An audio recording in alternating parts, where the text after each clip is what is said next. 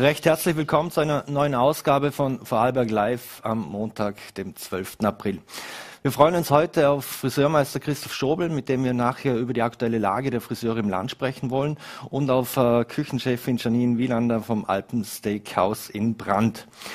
Doch obwohl der Winter jetzt zurückgekehrt ist, haben die Seilbahnen am vergangenen Wochenende geschlossen und auch eine erste Bilanz gezogen. Und darüber wollen wir jetzt mit Andreas Gatt, Vorstand der Kleinwalsertaler Bergbahnen AG und ähm, seines Zeichens noch äh, Obmann der Vorarlberger, in der Wirtschaftskammer der Vorarlberger Seilbahn. Vielen Dank für den Besuch. Vielen Dank für die Einladung. Herr Gapp, äh, die erste Bilanz hat gezeigt, 90 Prozent Minus jetzt im, im vergangenen Winter eingefahren. Warum war es trotzdem wichtig, dass man geöffnet hat? Weil wir ein klares Zeichen für die Bevölkerung setzen wollten. Die mhm. Bergbahnen sollen auch für die Bevölkerung da sein. Das sein. Wir sind das. Und ich glaube, die Resonanz hat gezeigt, dass die Entscheidung diesbezüglich jedenfalls eine richtige war. Mhm. Äh, wo konnte man jetzt so erste Erfahrungen sammeln, äh, was, äh, wie man so umgehen muss mit einer Pandemie und äh, wenn man da trotzdem öffnet? Gibt es da erste Learnings oder, oder wird sich das jetzt zeigen? Die ersten Learnings, wie man mit der Pandemie umgeht, Stichwort Hygienekonzepte, haben wir ja im Sommer letzten Jahres sammeln können, dürfen und äh, die konnten wir heuer im Winter gut einbringen. Interessantes Learning ist sicherlich, dass über die besondere Betriebsart heuer wir äh, bestehende Zielgruppen, die aber sich verabschiedet haben, wieder zurückgewinnen konnten, aber auch Zielgruppen neu ansprechen konnten. Wir haben mehrere Kollegen haben berichtet, dass Familien, Menschen mit Migrationshintergrund auch angefangen haben zum Skifahren. Ich würde sagen, das ist ein schöner Ausbruch aus dem Corona-Alltag. Mhm. Für die Einheimischen war es ja eigentlich ein, ein Traumwinter. Ähm, aber weil die, die Pisten waren so leer wie, wie, wie noch nie. Äh, für sie natürlich war es äh, weniger spaßig, weil sie konnten nicht alle Lifte öffnen. Um, Umsatz äh, minus, aber eben das Zurückgewinnen der Menschen. Gibt es eigentlich auch so Studien oder hat man schon abgefragt, wie hoch die Kundenzufriedenheit da eigentlich war? Wir haben da keine ausgewiesenen Studien, aber wir haben sehr viel Rückmeldungen. Auch das haben die Kollegen von mir erzählt, die entweder persönlich oder per Mail einfach zurückgemeldet haben. Danke, dass ihr uns ermöglicht habt, jenem Sport im Winter äh, nachzugehen, der so viel Spaß und Freude bereitet. Mhm.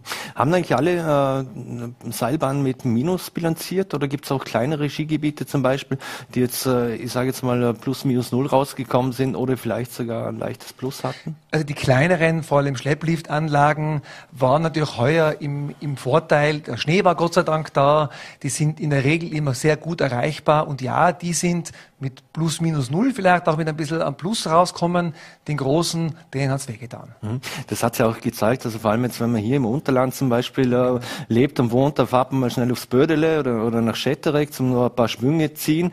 Ähm, zeigt das auch, dass es auch wichtig ist, äh, dass Politik und Gesellschaft auch diese kleineren Skigebiete äh, unterstützen, damit die auch nicht sterben? Ja, absolut. Darum haben wir ja auch von der Seilbahnwirtschaft gemeinsam mit dem Land Vorarlberg immer auch die Seilbahnförderung, äh, die speziell die Kleinen unterstützt, ins Leben gerufen. Das sind die Ausbildungszentren für die Familien, weil schneller mal für zwei Stunden Skifahren gehen, mache ich ja genau da, wo Sie gesagt haben. Mhm. Wie waren das eigentlich an den Skigebieten selbst? Da hängen auch viele Zulieferbetriebe dran. Also die entweder die Hütten äh, beliefern oder wie hat, wie hat sich da das abgespielt, die, die Zusammenarbeit und das gegenseitige Verständnis? Weil viele Dinge mussten ja schon im Herbst bestellt werden. Da wusste man noch nicht, darf man öffnen oder, oder müssen wir zulassen oder wie sieht das aus? Also in der Regel haben alle einmal, sind davon am Anfang des Winters davon ausgegangen, dass der Winter touristisch irgendwann startet. Daher sind alle einmal, haben ihre Lebensmittel und so weiter eingelagert. Dass man es am Ende nicht gebraucht hat, ist natürlich eine bittere Sache. Mhm. Äh, was ist denn eigentlich mit dem ganzen Bier passiert, das auf den, das auf den Hütten äh, oder zugeliefert werden musste? Hat man da viel wegschütten müssen heuer? Das kann ich jetzt nicht allgemeingültig beantworten. Ich kann es nur für die Gesellschaft beantworten, für die wie verantwortlich ich verantwortlich bin. Da haben wir das mit dem Bierbrauer gut abstimmen können und der hat das zurückgenommen. Mhm. Sie haben es selbst auch angesprochen, Digitalisierung war, war, war ein Riesenthema oder ist ein Riesenthema. Ähm, hat man da aus Ihrer Sicht auch im Seilbahnbereich noch Schritte nach vorwärts gemacht oder, oder war man so schon viel besser aufgestellt als andere? Ich denke, das Handy ist immer dabei, man kann mit dem zahlen und ähnliches äh, und nicht nur die Pistenkilometer ansehen, die, die ich fahre. Also beim Digitalisieren, da haben wir schon noch echten Entwicklungsbedarf. Der Winter hat jetzt da keinen, keinen Schub gebracht, weil es auch keinen Druck auf dieses Segment gab. Aber wir müssen uns nichts vormachen. Digitalisierung wird auch vor uns mit Bergbahnen nicht halt machen. Wir haben nur einen großen Vorteil. Das Kernerlebnis, das Skifahren selber oder im Sommer das Gipfelerlebnis ist nicht digitalisierbar. Mhm. Und ähm, wie hat sich das eigentlich ausgewirkt auf Skikursen und, und ähnliches? Hat es da auch viel mehr Nachfragen von Einheimischen gegeben in diesem Jahr? Und es war ja vermutlich sehr schwierig zum Umsetzen aufgrund der Gruppengrößen. Also Sie sprechen es an, das war aufgrund der Gruppengröße äußerst schwierig bis unmöglich. Also das, die Nachfrage wäre sicher da gewesen. Ich habe keinen Überblick, wie das dann die einzelnen Anbieter mhm. wirklich organisiert haben. Aber aus der Rückmeldung von meinen Kollegen, dass auch neue Familien hinzugekommen sind, wurde es irgendwie organisiert. Mhm. Am Anfang hatten wir ja auch die Bilder, wo man gesehen hat, dass zu viele Menschen äh, am Skilift an, anstehen müssen. Hat man aber ja relativ schnell in den Griff bekommen. Das war ganz am Anfang, an einem Tag ein Bild. Ähm, da hat man sehr schnell, sehr gut nachgeschärft und nachgesteuert. Es gab im ganzen Winter nicht mehr solche Bilder. Und da mhm. bin ich wirklich stolz auf meine Kollegen, auf die Branche, die auch damit beweist, man lernt dazu, man, wir beherrschen dieses Geschäft. Mhm. Man war extrem schnell auch hier vom Unterland im Montafon oder im Bregenzer Wald oder, oder wo auch immer. Ähm, es gab keine Staus, nichts. Äh, das war ja zusätzlich eigentlich ein extremer Schub und eine Motivation für die Menschen, dass sie, dass sie Skifahren gehen. Äh, Jetzt hoffen wir mal, dass im nächsten Jahr die Touristen wieder kommen. Ähm, wie will man denn da die Menschen dann motivieren, dass sie nach wie vor äh, sich ins Skigebiet begeben? Ich glaube, das wird sich vieles auch von selber lösen. Ich glaube, dass Digitalisierung hier ein großer Treiber ist, um diese Probleme, äh, Stichwort Anfahrt und Stau in den Griff zu bekommen. Wenn ich beim Aufbrechen weiß, wo schon die Parkplätze voll sind, wo sich ein Stau entwickelt, dann muss ich ja beim Anfahren mein Ziel neu justieren und neu aussuchen. Mhm. Ist, das ist genau so ein Digitalisierungsthema, wo man ansetzen kann, dass man hier diese Daten, die ja irgendwo zur Verfügung stehen werden und müssen, äh, noch besser nutzen kann. Das ist das Gebot der Stunde. Mhm. Ähm, jetzt haben wir ja eigentlich wieder einen, einen Wintereinbruch, äh, ganz überraschenderweise. Jetzt äh, gestern war aber Saisonende, also am Arlberg zum Beispiel konnte man die, die letzten Schwünge ziehen. Ähm, wie sieht denn das jetzt aus äh, im Punkt der Investitionen? Es haben ja schon einige Seilbahnen angekündigt, dass sie auch für den nächsten Winter investieren werden. Äh, wie wichtig ist denn das für den Standort? Also es ist, glaube ich, unbestritten, dass die Seilbahnwirtschaft hier eine ganz wichtige, ich sage, die Speerspitze im Tourismus ist. Dort, wo die Seilbahnwirtschaft investiert, zieht sie andere Investitionen nach sich. Und ich freue mich, Sie haben es angesprochen, mhm. es ist in Montafon wird gebaut, in äh, Lech wird auch was entstehen. Also auf der einen Seite gibt es Sachen, die eben entstehen werden. Auf der anderen Seite muss man jetzt sicherlich nach auch der Sommersaison schauen, wie sich das alles in den Büchern niederschlägt. Aber ich gehe davon aus, dass die eine oder andere Investition auch verschoben wird. Mhm. Wie war die Situation im, im kleinen Walsertal? Das ist eine ganz besondere Situation, weil es äh, geografisch äh, äh sehr, äh, also von Vorarlberg im Prinzip nicht erreichbar, sondern nur über Deutschland. Wir haben in dem Fall leider nicht aufmachen können. Zwar juristisch wäre es möglich gewesen, aber das Kleinwalsertal hat ja die Sonderregelung, dass wir im Gegensatz zu Vorarlberg und Österreich im, im Speziellen auch keine Reisewarnung äh, ausgesprochen bekommen haben. Das heißt, uns dürfen nach wie vor deutsche Bürger ohne Probleme die Grenze passieren, rechtlich legal auf beiden Seiten. Mhm. Und die große Angst, die wir hatten, wenn wir einen Lift einschalten und dann wird sehr schnell die Reisewarnung für das Kleinwalsertal auch wieder aufrecht werden. Unsere mhm. Informationen sagen, das hätte maximal 48 Stunden gedauert und dann wäre man das nicht mehr losgeworden. Oder in mhm. anderen Worten, wenn der Tourismus startet, Sommer, jetzt im Sommer, dann wissen wir im Kleinwalsertal, dass die deutschen Gäste jedenfalls zu uns kommen dürfen, während Vorarlberg und der Rest Österreichs noch Angst haben müssen, was passiert denn mit der Reisewarnung. Denn eines muss uns allen klar sein. Mhm. Ohne Hauptmärkte wie Deutschland und auch die Schweiz wird Tourismus nicht funktionieren auf diesem Qualitätslevel. Mhm. Äh, wie sehr verfolgt man dann die aktuelle Situation in, in Deutschland mit? Äh, da wird der Lockdown immer noch weiter hinausgezögert und, und verlängert. Äh, wie sehr schauen Sie da drauf? Also wir haben ja auch äh, Liftgesellschaften in Deutschland, daher schauen wir mhm. da sehr genau drauf. Ähm, und auf der einen Seite sind wir, bin ich froh, dass in Deutschland auch das Thema Testen und Teststrategie angegangen wird. Nur man ist da noch viel weiter entfernt vom, äh, von der Modellregion Vorarlberg, Test-Europameister oder auch von Österreich. Mhm. Aber man muss da sicherlich ausbauen in Deutschland. Mhm. Ist das die, die richtige Strategie aus Ihrer Sicht? Weiterhin testen, testen, testen und impfen, impfen, impfen, was, was geht? Also ich glaube, äh, diese zwei Strategien sind es. Prim, Prim, äh, Priorität eins ist Impfen. Mhm. Da muss man schauen, dass Dampf reinkommt, sprichwörtlich. Mhm. Und die andere, die, der Plan B ist das Testen, Testen, Testen. Und die Frage lautet, warum braucht es einen Plan B? Mhm. Wir wissen alle nicht, wie sich mit dem Impfen entwickelt und welche Komplikationen da alle auf uns äh, noch einbrechen werden. Und mhm. insofern ist es gut, Konzepte wie in der Modellregion Vorarlberg zu haben, wo man sagen, die Leute gewöhnen sich an Testen gehen und wenn ich teste, Stichwort Eintrittstesten, kann ich frei leben oder freier leben wie in einem Lockdown. Mhm. Insofern ist es als Plan B, ich wiederhole mir da, ganz eine wichtige Strategie. Mhm. Ist das auch etwas, mit dem Sie jetzt schon für die nächste Saison im Prinzip planen, dass man eben wieder mit Test äh, nur sich auf die Seilbahn oder ins Skigebiet begeben darf?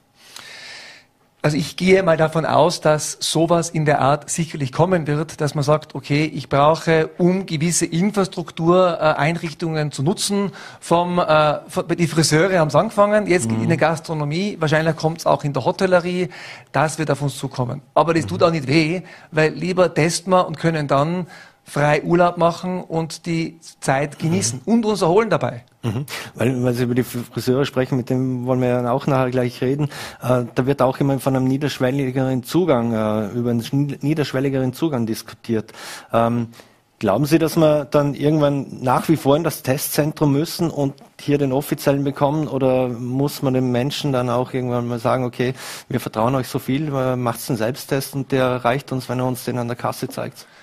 Sie haben das Wort Vertrauen verwendet und ja, ich glaube, es wird früher oder später das Vertrauensprinzip auch wieder einkehren müssen. Ich glaube, in der ersten Phase, dass die Leute, die Menschen sich daran gewöhnen, was Testen ist und wie wichtig das ist, ist das jetzige in Ordnung. Aber wenn wir freier leben wollen in einem grenzüber, äh, grenzüberschreitenden Verkehr, dann müssen wir auch Vertrauen setzen wie das dann ausgestaltet wird, ob ich dann einen Wohnzimmertest beim Friseur selber mache mhm. oder beim Hotelier selber oder ob ich was dabei habe, wo eine zweite Person mit unterschrieben hat, das muss man sich überlegen, aber in so eine mhm. Richtung muss man sich entwickeln, ja. Mhm. Sind da Ideen und Konzepte wie der grüne Pass, äh, eigentlich sind die eher kontraproduktiv oder eher gut aus Ihrer Sicht? Also aus meiner Sicht äh, eindeutig gut, weil sie einen, weil sie stark symbolisieren, diese Normalität, die wir vor der Krise hatten, die wird mhm. es nie mehr geben. Mhm. Ähm, jetzt steht ja da, da wir haben zwar einen Wintereinbruch, aber der, der, Frühling steht eigentlich, sollte eigentlich in den Startlöchern stehen und, und der Sommer steht bevor. Wie wichtig wird denn die Saison, äh, Sommersaison für die Seilbahn hier werden? Also ich würde sagen, sie ist für jeden, der keine Wintersaison hatte und das trifft uns alle, weil Tourismus sind wir alle, ist er wichtig. Mhm. Und ich freue mich, in unserer Seilbahn internen Umfrage hat es deutlich ergeben, dass drei Viertel meiner Kollegen von einem Sommer ausgehen, der gleich oder auch besser wie der Sommer 2020 ist. Mhm. Und inwiefern kann so ein, so ein Sommer oder so ein Sommertourismus ein Testballon sein für das, was dann im Winter passiert? Also wir sehen das ja in der Modellregion Vorarlberg. Hier ist alles, kann zur Test Simulation verwendet werden. Die Gastronomie jetzt ist sicherlich, darum heißt es Modellregion, auch ein Testfall. Und wenn das gut funktioniert, kann man das Konzept übertragen auf weitere Branchen, von der Branche in die Saison und von der Sommersaison in die Wintersaison. Mhm. Und ähm, diese, diese Sommersaison, also es wurde ja immer viel diskutiert. Wir sind zwar Wintersportland, aber ich kann mich noch an äh, vor 20 Jahren schon, hat man ja sehr viel investiert in, in die Sommersaison. Ähm, ist es jetzt äh, auch nochmals ein zusätzlicher Schub, dass man noch mehr macht für die Sommersaison, um, un, um, um, um unabhängiger vom Winter zu werden? Das ist sicherlich ein Schub. Ähm, und es ist eine Riesenchance. Also die Alpen sind generell gefragt und äh, was die Alpen Vorarlberg insbesondere noch zeigt, ist, bei uns kann man sicher Urlaub machen. Und selbst wenn etwas daneben geht, ist die Infrastruktur, die äh, Medizintechnik einwandfrei, es ist gut organisiert. Diese Geborgenheit, die im Urlaub ja so wichtig ist, das ist bei uns gegeben. Mhm. Wie groß äh, hat denn dieser Schaden, der die einen sagen, Ischgl war nur der, der Sündenbock, es ist eigentlich wo ganz anders hergekommen oder ähm, wie sieht das aus, wie sehr hat das negativ abgestrahlt auf, äh, auf uns oder haben wir jetzt einfach bewiesen, dass wir es können? Wir haben äh, vor zwei Wochen eine Seilbahntagung abgehalten und einen Experten dazu eingeladen und der sagt, das strahlt nicht negativ ab, mhm. weil einerseits nehmen wir den deutschen Markt her, da gibt es so viele Nachrichten, da ist Ischgl eines von, also eine Nachricht von vielen anderen. Das ist das eine mhm. Argument. Und das zweite ist ein Stammgast oder ein Gast, der schon einmal bei uns hier in Vorarlberg war, der kennt uns. Der weiß, was er hier erlebt und was er auch nicht erlebt. Und dem ist die, die Nachricht dann egal. Der sagt, ich freue mich, wenn ich zu meinem Hotelier, wo ich schon zehnmal war oder dreimal war, ich kenne die Region, weil ich mich da geborgen fühle. Mhm.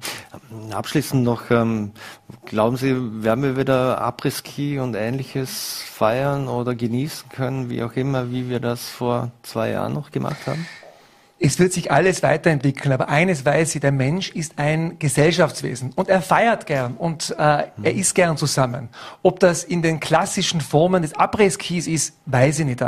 Aber irgendwie wollen Menschen feiern, ob es Geburtstage sind, mhm. Hochzeiten, egal wie Feiern ist einfach auch im Blut eines jeden Menschen. Und mhm. ich finde das schön. Mhm. Und in Bezug auf die skandinavischen und nordischen Länder, wo wir nicht unbedingt die beste Presse hatten, äh, müssen wir da Imagekampagnen wieder fahren, dass die auch wieder kommen? Also wenn der Experte, mit dem wir gesprochen haben, recht hat, nein, weil auch in Skandinavien gibt es neben dem, äh, der Nachricht Ischgl auch andere Nachrichten. Und auch dort sind viele Gäste, die sagen, ich weiß, was ich dort habe und komme zurück.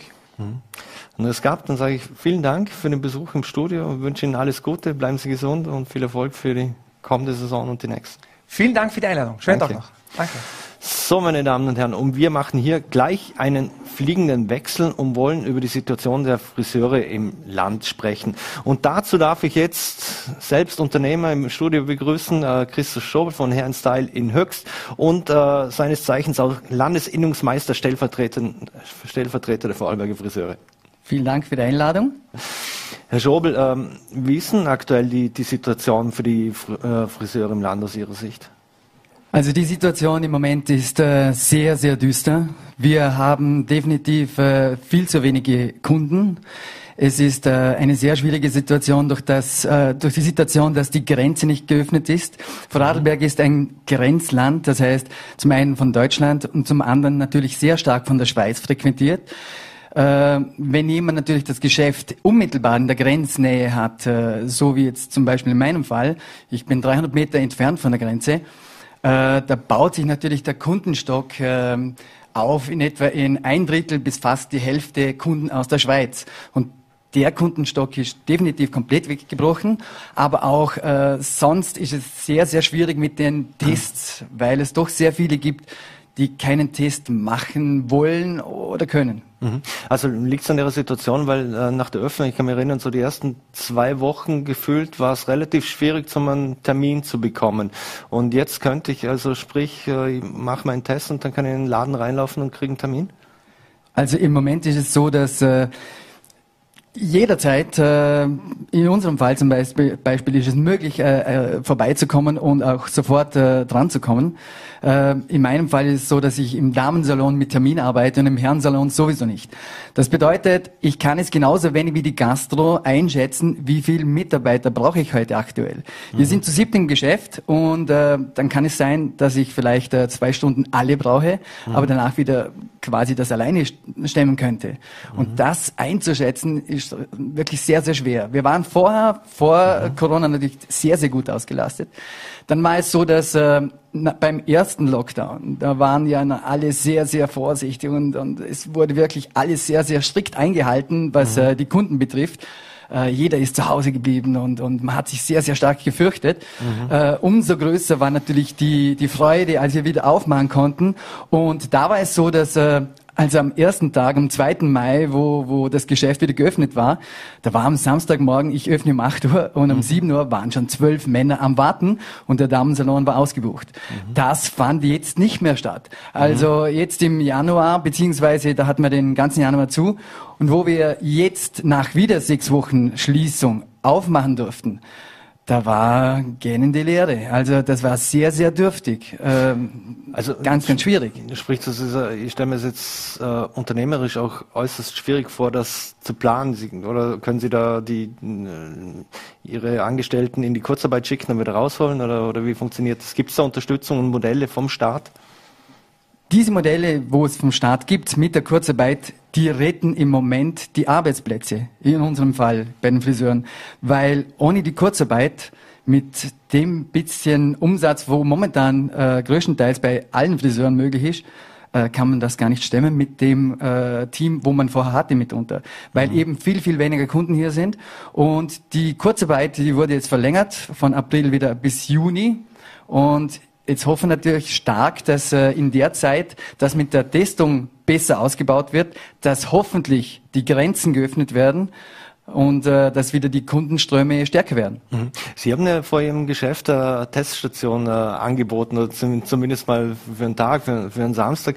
Wurde das angenommen und äh, kann man sich das vorstellen, dass sowas irgendwo funktionieren könnte, ohne dass es jetzt vielleicht ein besserer PR-Gag ist?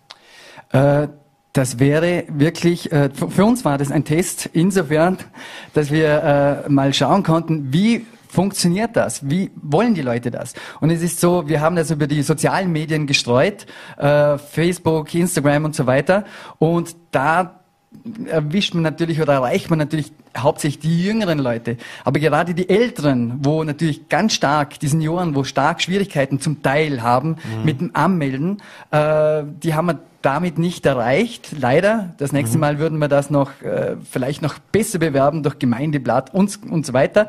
Aber der Punkt war das, äh, es sind äh, doch einige Kunden gekommen, wo sonst nicht gekommen wären. Und es wurde sehr, sehr gut angenommen, dass man spontan zum Friseur kann mhm. und dann äh, den Test machen und gleich äh, den Service in, in Anspruch nehmen kann. Mhm. Weil genau die Spontanität, die bleibt im Moment komplett auf der Strecke. Wir haben sehr viel Laufkunden natürlich auch. Und mhm. das geht im Moment nicht. Genauso wenig wie in der Gastro, wenn ich keinen Test habe, gehe ich nicht äh, am Marktplatz noch kurz äh, irgendwo einen Kaffee trinken. Mhm. Das ist nicht möglich. Die, die Spontanität fehlt. Mhm. Also sprich, Sie würden sich auch ausspre dafür aussprechen, dass es niederschwelligere Testangebote gibt, die dann auch angenommen werden. Das wäre ganz, ganz wichtig. Mhm. Das wäre ein ganz wichtiger Punkt und zwar darum, damit äh, die Kundenströme nicht äh, wegwandern, dass äh, sehr viele drängt man jetzt mit dieser Sache, mit den Tests. Äh, ich mein, es ist so, die Tests äh, sind ja nicht wirklich so kompliziert und so schwierig. Äh, man kann den Nasentest machen, man kann den Selbsttest unter, unter Begutachtung von, von äh, Fachpersonal machen und natürlich auch den Rachentest. Aber man hat natürlich Horrorgeschichten zum Teil gehört über schlimme Sachen mit das äh, kann ich nicht nachvollziehen, weil ich habe bis jetzt nur positive Erfahrungen gemacht. Aber natürlich, wenn da Angst gestreut worden ist, äh, ist es ganz wichtig, zum da dagegen mhm. zu halten. Und wenn natürlich jemand selber den Selbsttest zum Beispiel bei uns im Geschäft vor jemanden vor uns machen könnte, äh, dann wäre das natürlich viel, viel einfacher und wir würden eh der Kunden ins Geschäft bekommen und natürlich weniger Leute in die Schwarzarbeit drängen. Mhm. Äh, bevor wir zum Thema Schwarzarbeit kommen, äh, wie sieht es denn mit den Mitarbeitern selbst aus? Haben die Angst, dass sie sich anstecken?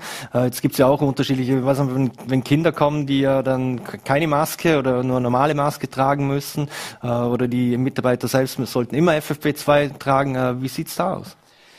Also ich muss sagen, äh, ich kann ja nur für mein Team und mein Salon sprechen. Die, meine äh, Mitarbeiterinnen, die machen das sehr, sehr gewissenhaft. Also wir haben seit Mai letzten Jahres unzählige äh, Summen äh, für Desinfektionsmittel, für Masken, für uns, genauso für die Kunden ausgegeben.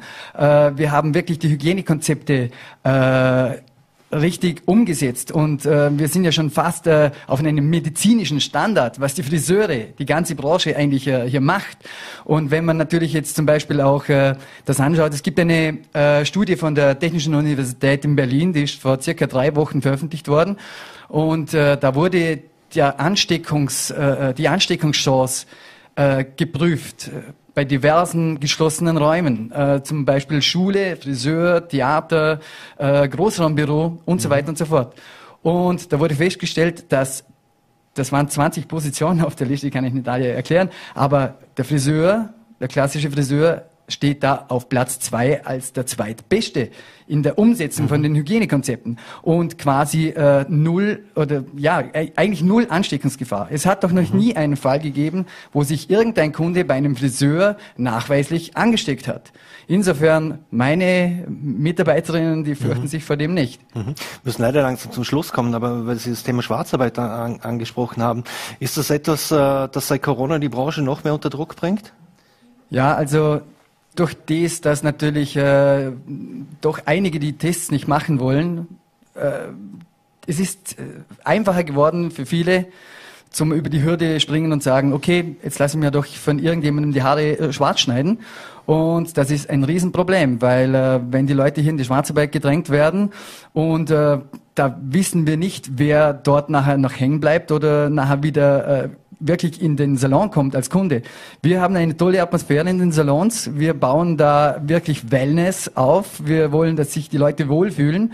Und äh, mit dem Ganzen, äh, mit den Schwierigkeiten, mit den Tests, wird das jetzt irgendwie, äh, man drängt die Leute in die Schwarzarbeit und das ist äh, ganz ein, Riesenproblem, weil äh, die Kunden, die fehlen uns. Mhm. Vor allem im Osten äh, wissen wir ja, wenn der Lockdown verlängert wird, dürfen die Friseure nach wie vor nicht aufmachen. Ja. Ähm, was würde ein Lockdown äh, für die Branche im Vorarlberg bieten, äh, bedeuten, abschließend noch? Wir hatten schon dreimal die Geschäfte zu. Insgesamt hatten wir 16 Wochen von letztes Jahr bis heuer zu. Das wäre fatal, wenn wir wieder schließen müssten. Für uns wäre es wichtig, dass es aufbleibt und dass es jetzt weiterhin aufwärts geht. Grenzöffnung, niederschwellige Tests, das wäre für uns ganz, ganz wichtig. Mhm. Dann hoffen wir, dass Sie offen lassen dürfen und dass es Besserung gibt. Und da muss ich abschließend die Frage aller Fragen noch stellen. Wie sagen Sie, Käse Knöpfle oder Käse Spätzle? Käse Knöpfle, Logo. Käse Knöpfle. Christoph Schobel, vielen Dank für Danke, den Besuch Mann. im Studio und bleiben Sie gesund. Danke. Und damit kommen wir auch zu unserem nächsten Gast, und zwar Käs Knöpfle oder Käs Spätzle. Das ist die Frage aller Fragen. Also wenn man mit uns Vorarlberg etwas nicht diskutieren darf und kann, dann geht es wohl um Bier, Senf und Käse. Und jemand, der sich sicher auch gut mit Käsknöpfle auskennt, die darf ich jetzt, äh, ist uns jetzt via Zoom zugeschaltet und das ist die Janine Wieland vom Alpensteakhouse im Rand. Hallo. Heile miteinander. Janine, ähm, du bist schon viel herumgekommen, Spanien, du hast im Post in Lech, du warst im Kuschelhotel, führst jetzt mit äh, deinem Vater gemeinsam das Alpen Steakhouse in, in, Brand. Und jetzt muss ich natürlich dir die Frage, alle Fragen stellen, weil es bei uns extrem diskutiert wurde und sehr emotional auch diskutiert wurde. Kässpätzle oder Käsknöpfle? Wie sagt man richtig? Käsknöpfle. Nur von der Urlauber, sag ich jetzt einmal, äh, ist das Kässpätzle ein bisschen hängen geblieben, aber ich sage natürlich Käsknöpfle. also, und wenn du, du hast ja im Bregenzer Wald äh, geschafft und gearbeitet, sind es dort die Spätzle oder die Knöpfle gewesen? Natürlich Knöpfle. und wenn man natürlich bei der, Gibt's, gibt's also, es gibt aber, also du als Köchin, es gibt keinen Unterschied zwischen äh, Spätzle und Knöpfle. Also es wird immer gleich gemacht, ist immer der gleiche Spätzle. Also Knöpfle sind eher ein bisschen ründer, also Knöpfle hat und Spätzle sind etwas länger. Ah, also da kommen wir dann wieder Richtung Schwabeland. Genau. und wenn wir natürlich bei der Knöpfle und bei der Spätzle oder Knöpfle sind, dann stellt sich natürlich auch die Frage der Beilage. Gibt es überhaupt eine Beilage? Was, was ist es denn? Ist es Kartoffelsalat für die, äh, für die Natürlich. Oder ist es Apfelmus? Darf man das so? Apfelmus finde ich ein bisschen pervers, wenn man das so sagen darf. du darfst alles sagen dahin. Oder auch ein Schnitzel. Also das klassische, die klassischen Käsknöpfe gibt es mit Kartoffelsalat in dem Fall. Genau. Macht man sie im Montafon oder im, äh, im, Brand anders, als man sie im Bragetzer Wald macht? Ich glaube nicht. Also das, nein, glaube ich nicht. Viel Butter ist wichtig. Viel Butter? Ja. Und was für Käsemischung? Käsemischung, Wasser, Mehl, Eier, Salz, Pfeffer. Und gut ist. Und, und was, gut. und was für Käsemischung? Ein surer Käse rein oder nicht? Oder ein Reiskäse? Käse und ein Bergkäse. Und dann ist Thomas. gut. Ich habe sehr angesprochen, du führst ja gemeinsam mit dem Vater Martin das Alpensteakhouse in Brand. Ähm, Genau. Warst ja auf verschiedenen Stationen in, in, der, in der Welt schon unterwegs. Warum jetzt äh, die hast, oder warum hast du entschlossen, das mit dem Papa gemeinsam äh, eigentlich zu machen? Weil oft was mit Kinder und mit der Eltern oder mit dem Papa oder der Mama mögen sie ja nicht unbedingt zusammen schaffen. Ja, oft geht das so nicht gut. Ähm, aber ich und der Papa und die Mama ist schon mit dabei im Restaurant. Wir verstehen uns eigentlich blind und wir respektieren uns und wir lernen äh, voneinander auch. Und darum läuft es auch so gut, weil wir uns respektieren und weil wir auch das gemeinsame Ziel haben, das Restaurant erfolgreich zum Führen. Mhm. Ähm, du warst aber auch im Ausland, du warst in Spanien unter anderem oder du warst schon bei Do Co. Äh, warum mhm. hat es die weggezogen oder warum, wo ist eigentlich deine Leidenschaft für, fürs Kochen oder die Patisserie entstanden? Also Konditor wollte ich eigentlich immer schon lernen, noch in Vorarlberg habe ich eine passende Lehrstelle gefunden. Dann äh, habe ich mir dazu entschieden, ich lerne Koch und äh, nach der Kochlehre wollte ich wieder Konditor lernen, habe aber wieder nichts Passendes gefunden. Und dann habe ich gesagt, äh, ich gehe in, in verschiedene Betriebe und mache da Patisserie. Und das habe ich dann in der Post in Lech gemacht. Und da habe ich das Handwerk gelernt und dann bin ich halt weitergezogen. Mhm. Ähm, was waren so die größten Einflüsse für die äh, in deiner beruflichen Karriere? Also ich sage jetzt mal, der größte Einfluss war äh, natürlich meine Eltern und äh, auch die Küchenchefs äh, in der Hotel Post, die haben, also im Hotel Post, die haben mir gesagt, wie es läuft und wie es sich gehört. Und das ist bis heute geblieben und so würde ich das so weitermachen. Mhm. Ähm, erzähl mal ein bisschen, sind ihr ein klassisches äh, Steakhouse oder gibt es bei euch auch Knöpfle? Nein, es gibt keine Knöpfle. Aber was gibt es sonst? Also wir haben österreichisches Fleisch, wir haben jetzt auch der Brandner Almox, das ist jetzt ganz neu, was wir auf der Karte haben. Das haben wir mit einem pur verbrannt gemacht, mit Martin Pitschi. Wir haben aber natürlich auch die äh, Vater- und Tochter Gourmet-Karte und da gibt's entweder Fisch ähm, oder verschiedene Sachen einfach. Und natürlich auch äh, ausgeprägte Dessertkarte. Mhm. Also war es euch besonders so wichtig, dass, dass ihr viele regionale Produkte oder nur regionale Produkte habt? Genau, so gut wie es geht, regional, äh, saisonal natürlich und frisch und echt einfach kochen. Mhm. Und wer, wer sagt denn in der Küche auch, wo es lang geht? So, also, je nachdem. Na, der Papa und ich, wir machen das zusammen und da ist eigentlich nie, kommt drauf an, ob jemand einen schlechten Tag hat, aber Grundsätzlich haben wir beide gleich viel zum Sagen. Okay. Und wie funktioniert das bei euch mit den Tests? Heben sich alle dran, wenn sie, wenn sie reinkommen, sagen sie gleich brav der Test? Ja, also das definitiv. Da haben wir eigentlich noch nie Probleme gehabt. Es heben sich alle an die Vorschriften, weil nach so einer langen Zeit, ich meine, es will jeder aussehen, also muss es will jeder was essen gehen. Und, und das ist schon nicht zu viel verlangt, finde ich jetzt da, der paar Sekunden das Zeug da in die Nase zum Stecken. Wie, wie sind ihr bisher durch die, die Corona-Krise durchgekommen?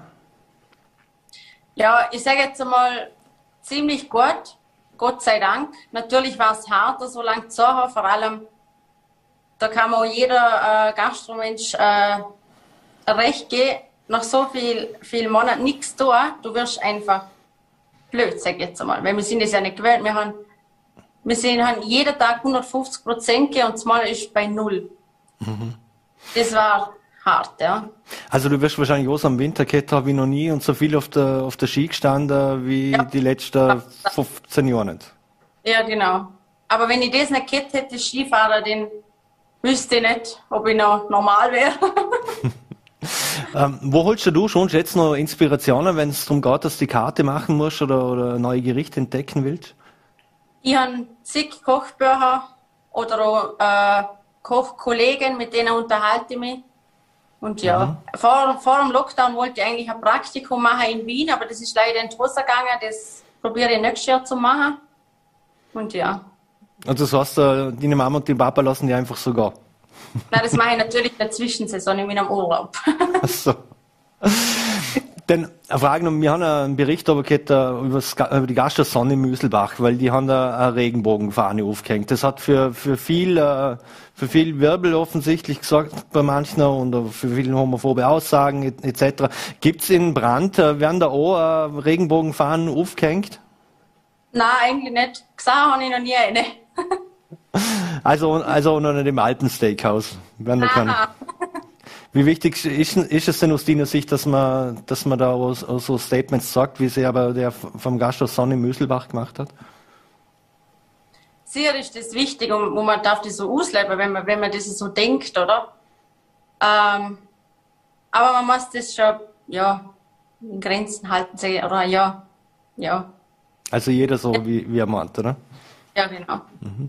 Äh, wenn man bei euch äh, zu Gast will, muss man das dann online am besten buchen und, und reservieren oder, oder kann ich einfach anrufen, kann ich einfach vorbeikommen? Ja, anrufen gern. Auf der Homepage kann man auch. Äh, oder Facebook oder Instagram. Mhm. Da antwortet man eigentlich ziemlich rasch. Mhm. Dann muss ich noch abschließend fragen, was, was sind jetzt die Highlights diese Woche, die kulinarischen bei euch auf der Karte? Der geschmorte Almox natürlich äh, und ähm, alles eigentlich. Du bist ja, äh, letzte Frage, du bist ja eine junge, aufgestellte Frau. Wäre es für dich eigentlich mal interessant, gegen den Tim Melz oder ähnliches anzutreten oder in so eine Show zu gehen? Moldo, ja. Ja, machen das vielleicht schon, ja. Ich müsste halt ein paar Schnaps davor trinken, aber sonst.